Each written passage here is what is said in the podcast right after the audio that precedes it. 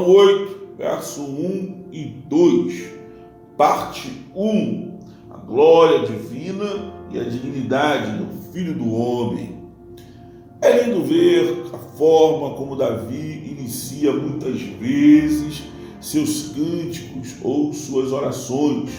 Ao contrário do que muitos dizem por aí, que não há um padrão e nenhuma forma de oração, Davi nos mostra que ele percorre os mesmos caminhos que o Senhor Jesus nos ensinou, quando disse: Pai nosso. Ele mostra que o Pai não era de ninguém, mas de todos. E Davi parece saber disso muito bem, ainda que em alguns salmos ele pareça agir egoisticamente, dizendo: Meu Pai, meu Senhor ou meu Deus. Ele não está. Na verdade, nesse momento, ele está sós com o seu Deus. Então, meu Pai, meu Senhor, meu Deus. Ah, coisa linda, né? Mas quando nos dirigimos a Deus, principalmente quando estamos orando grupo, e agora eu explico, seria interessante que aquele que estivesse com a oportunidade se dirigisse ao nosso Deus carinhosamente. Pois me perdoe, querido, você não está agora a sós mais, mas em grupo. E o grupo que está com você compartilha com você o mesmo Deus, o mesmo Deus. Se digo, meu Deus, os outros então estariam orando a que Deus? Estariam eles excluídos da sua oração? Não estariam eles concordando com a sua oração, já que o Deus é o mesmo? Ele não é Deus dos que estão ao seu redor? Não estaríamos estaríamos nesse momento cometendo uma falha. Não acha? Entende? Que é um costume e que muitas vezes esse costume ele passa desapercebido. Então, entende porque Jesus e o rei são fantásticos em suas observações? Um pronome numa roda muda tudo e não é, de, não é bobeira não, irmãos, porque o seu filho não é nosso filho, entende? O filho de Deus não é nosso filho, é filho dele. O seu filho não é filho dos outros, é seu filho, nosso filho, você e sua esposa. Então perceba que o pronome muda tudo. Ou seja, as informações que Jesus e Davi nos dão são importantes, pois nos fazem ser menos egoístas. Não levar isso em conta é, é errado. Agora preste atenção. Consegue perceber que o rei não parou ele continuou, só que agora ele nos dá mais informações sobre o Senhor, dizendo que ele é majestoso em toda a terra. Olha que coisa linda, ele faz a mesma coisa que o Senhor na oração de Mateus capítulo 6. Aleluia! Ou seja, o nosso Deus, ele está dizendo, Davi está dizendo, o nosso Deus tem a majestade, o nosso Deus tem o seu reinado, o nosso Deus tem a sua glória e a sua autoridade.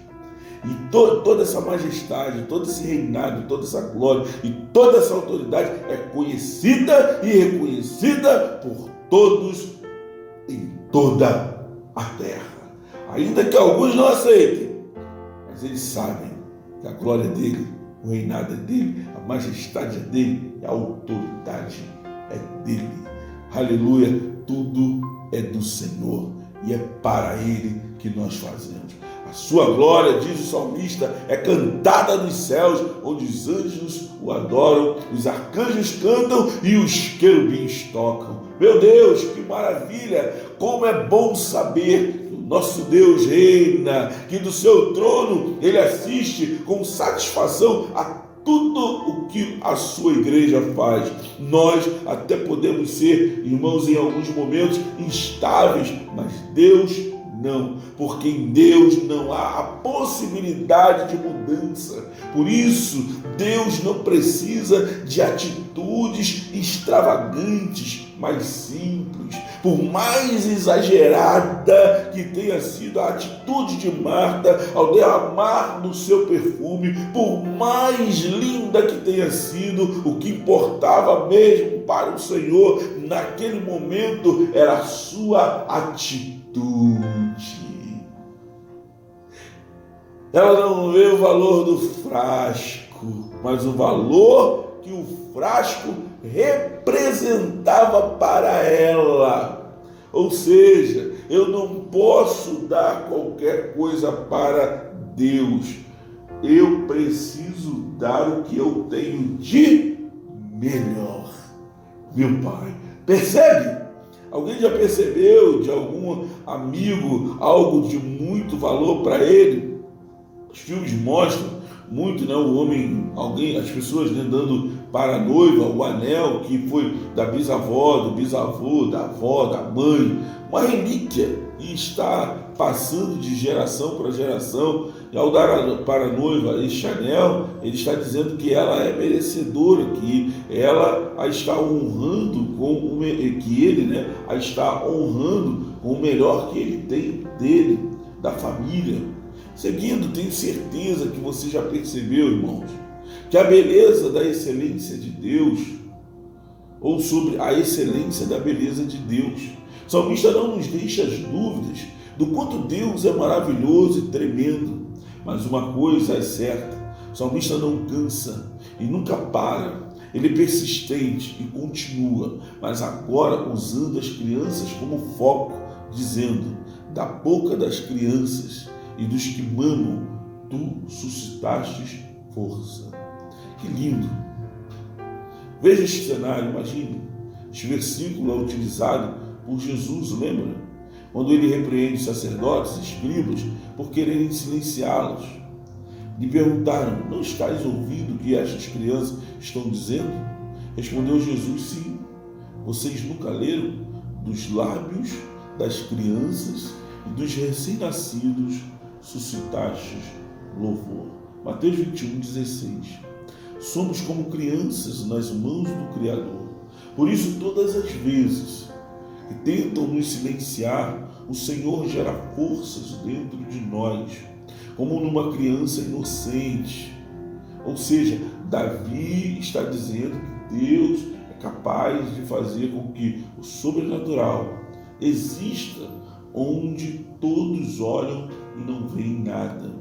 Irmãos, por causa dos teus adversários, para fazer escalar o inimigo vingativo, disse Davi, meu amado e querido ouvinte, meus amigos, meus irmãos, preste atenção. Deus é capaz de fazer o impossível para calar os nossos inimigos quando Ele quer. Consegue entender isso? Vou repetir. Deus é capaz de fazer o impossível quando Ele quer para calar os nossos inimigos. Ficou intrigado? Então, o que estou dizendo é que Deus não se importa com os seus inimigos e nem com a sua quantidade. Na verdade, Deus se impõe para fazer justiça. Agora, quando isso acontece? Na hora certa, no momento certo, na hora de Deus, no momento de Deus. Entende isso, querido? Consegue compreender isto? Deus está conosco e Ele está do seu alto trono vendo tudo. Amém? Glória a Deus. Deus nos abençoe. Que a graça de Deus, que a graça do nosso Senhor alcance você, a sua casa, todos os dias, te dando comunhão com o Pai, fazendo com que você reconheça o Senhor como único e suficiente Salvador. Deus te abençoe, graça e paz. Até a próxima. Fui!